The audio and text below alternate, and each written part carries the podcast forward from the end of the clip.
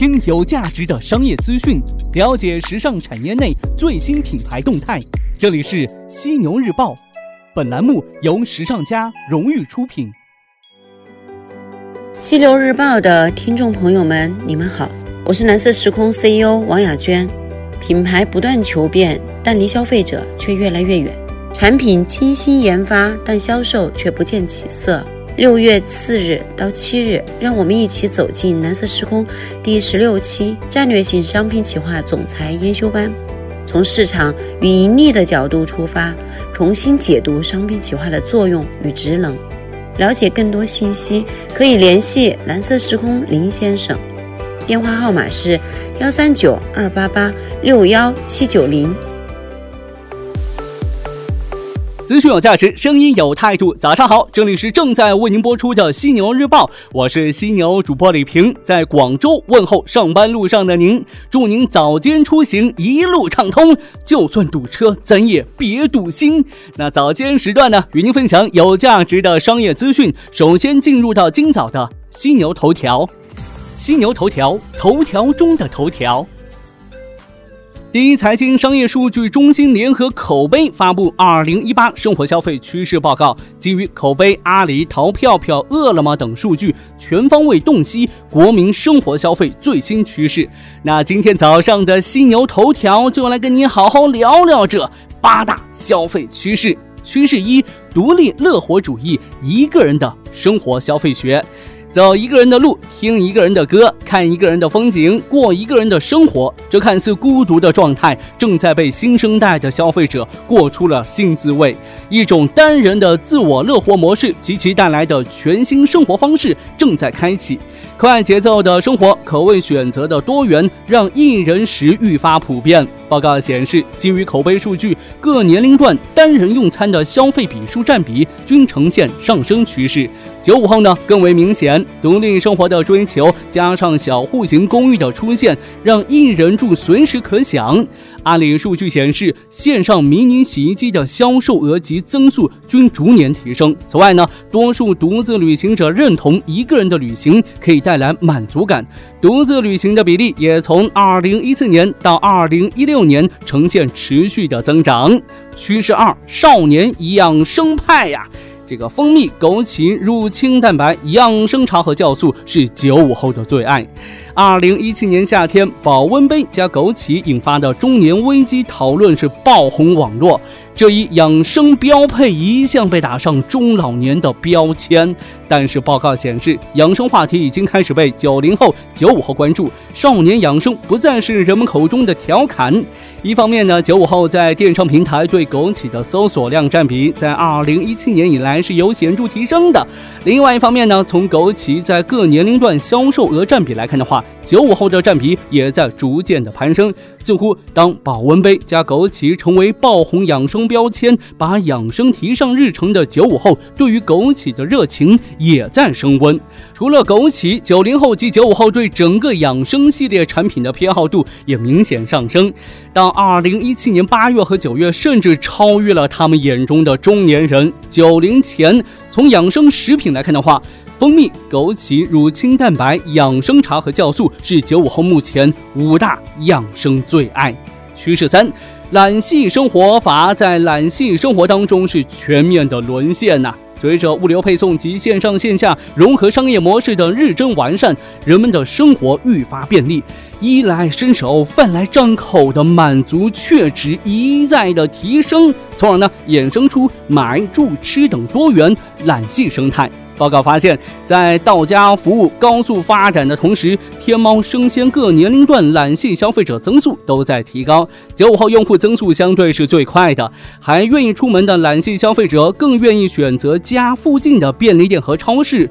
对比二零一六年和二零一七年超市以及便利店消费数据，两百米以内、两百至五百米的超市和便利店订单占比都呈上升趋势。宅家懒系消费者当中呢，各年龄段也衍生出不同的细分需求。八零前呢偏好扫地机器人，且对清洁辅助等智能化品类更加的看重。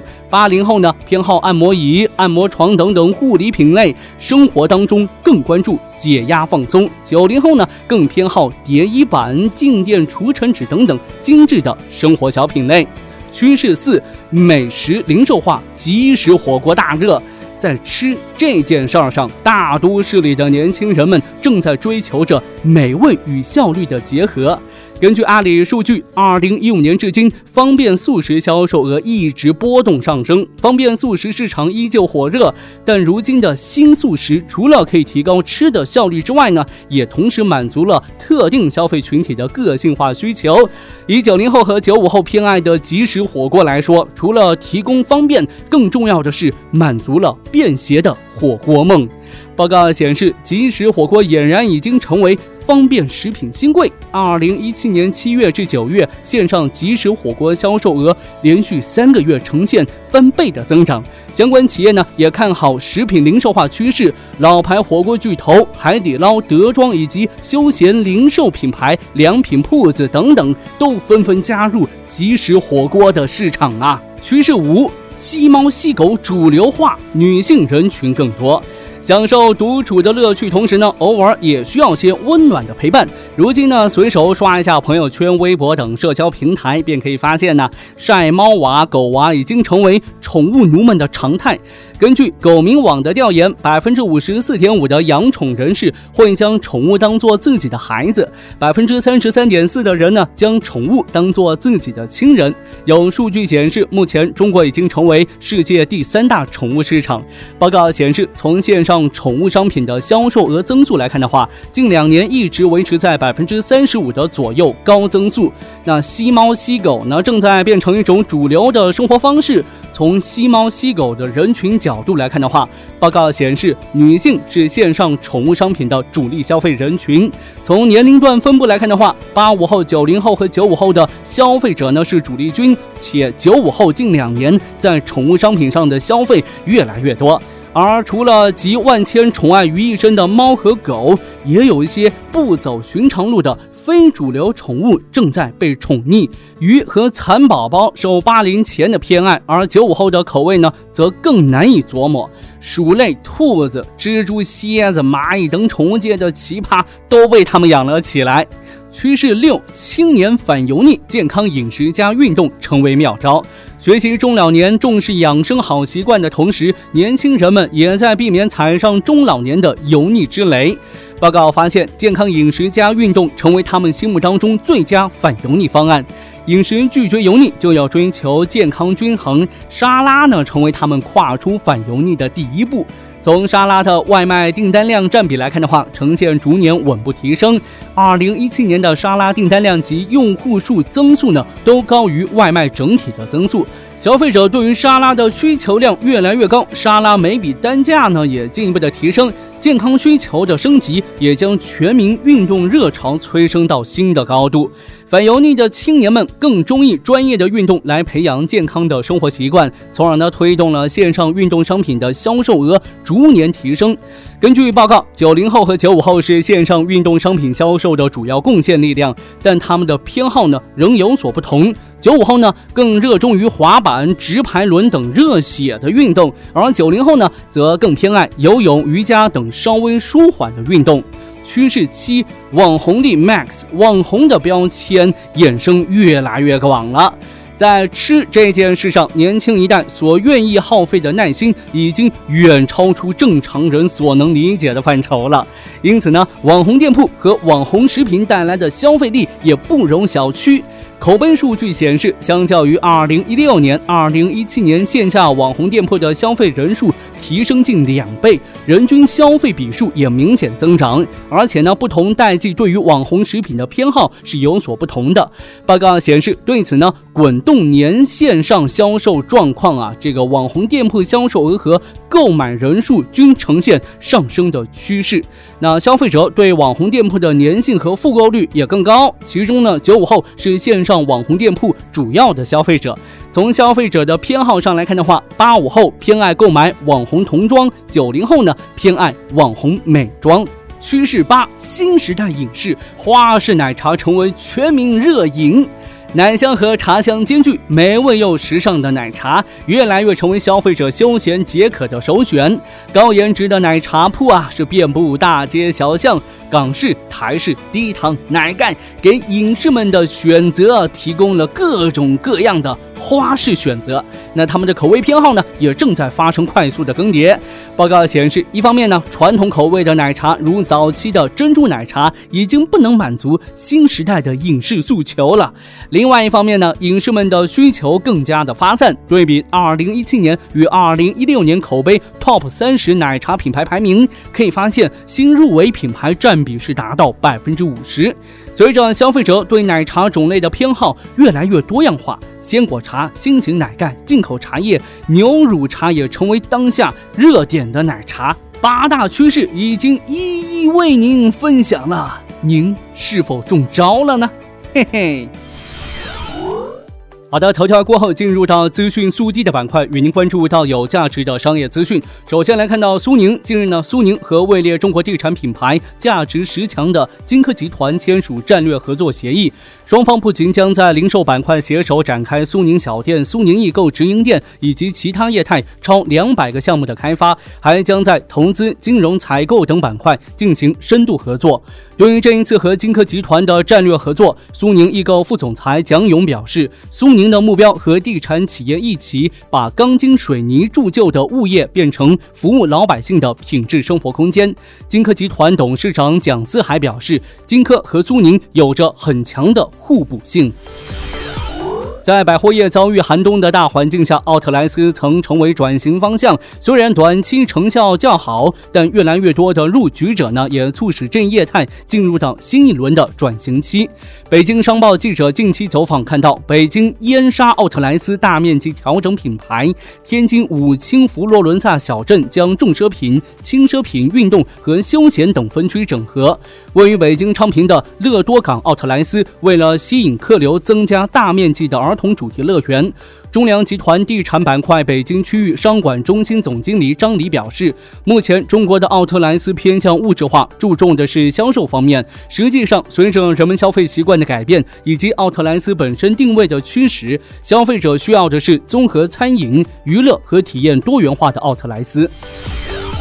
再来关注到罗永浩，近日，锤子科技 CEO 罗永浩在与蓝港互动创始人、火星财经发起人王峰的“王峰十问”对话当中表示，目前锤子科技已经不亏损了，我们不用融资也能走下去。但是为了研发投入和尝试做一些不一样的东西，我们的资金还是挺紧的。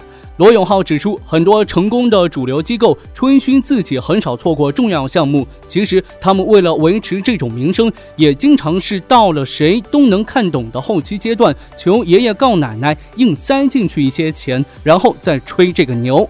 罗永浩说：“锤子科技的投资者有些是看好公司的长远前途，并对此有充分的准备；还有些是因为投资周期的关系，需要在一定的时间内退出的。这种我们会尽量想办法帮助需要退出的投资者退出。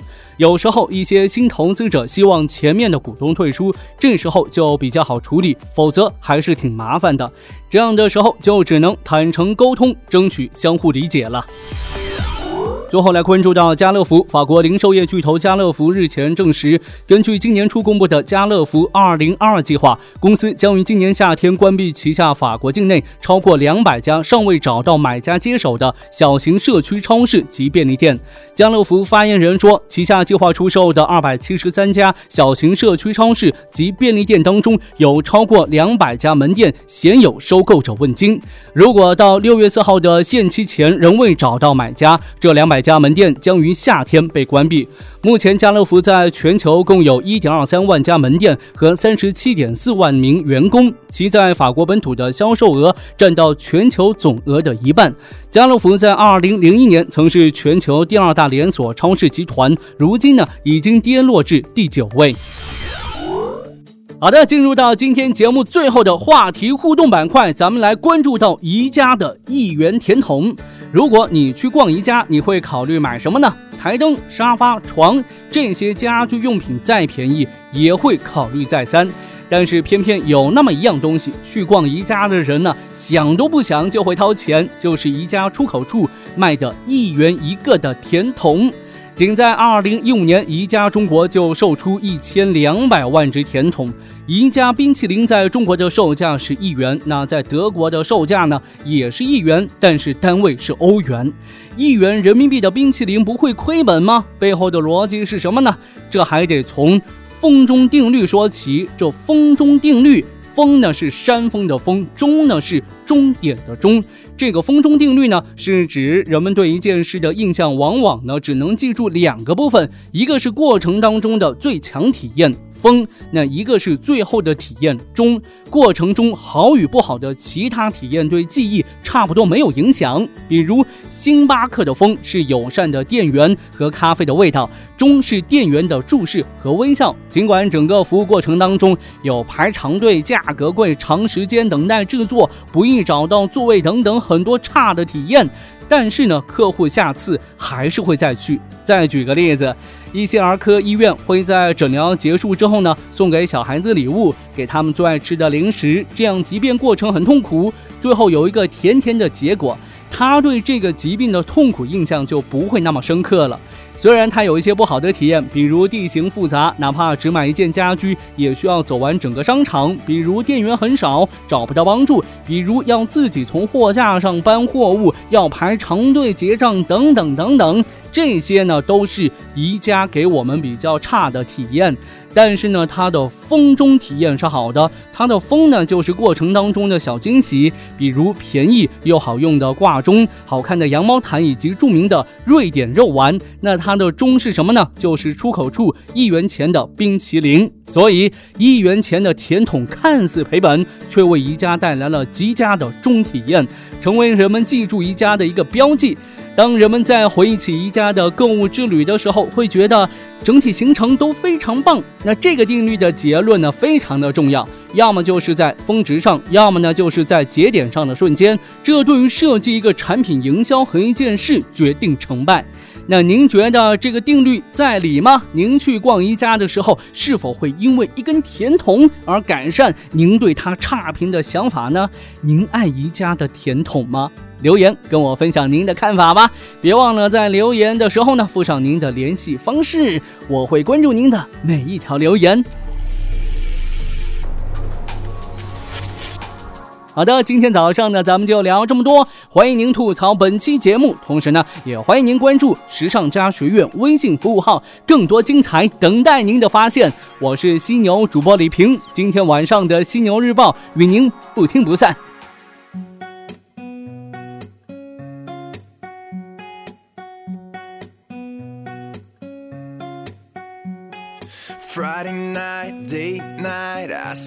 Pick out what you like. I don't care as long as you're here. Surprise, surprise, ain't that nice? Same old chick flick, 18th time. You know the one with that guy. Halfway through, look at you, smiling like you always do. And I can't help but just stare.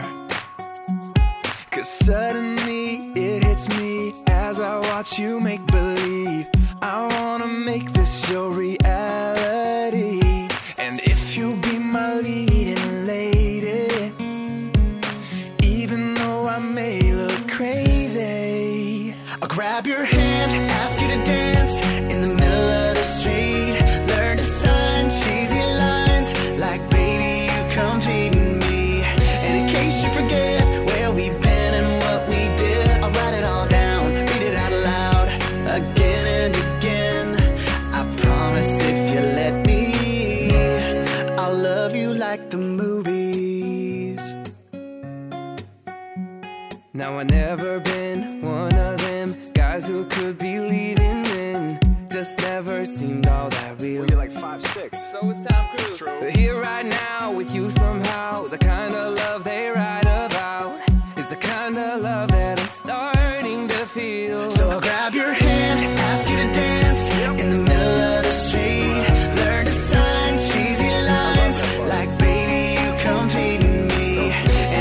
forget.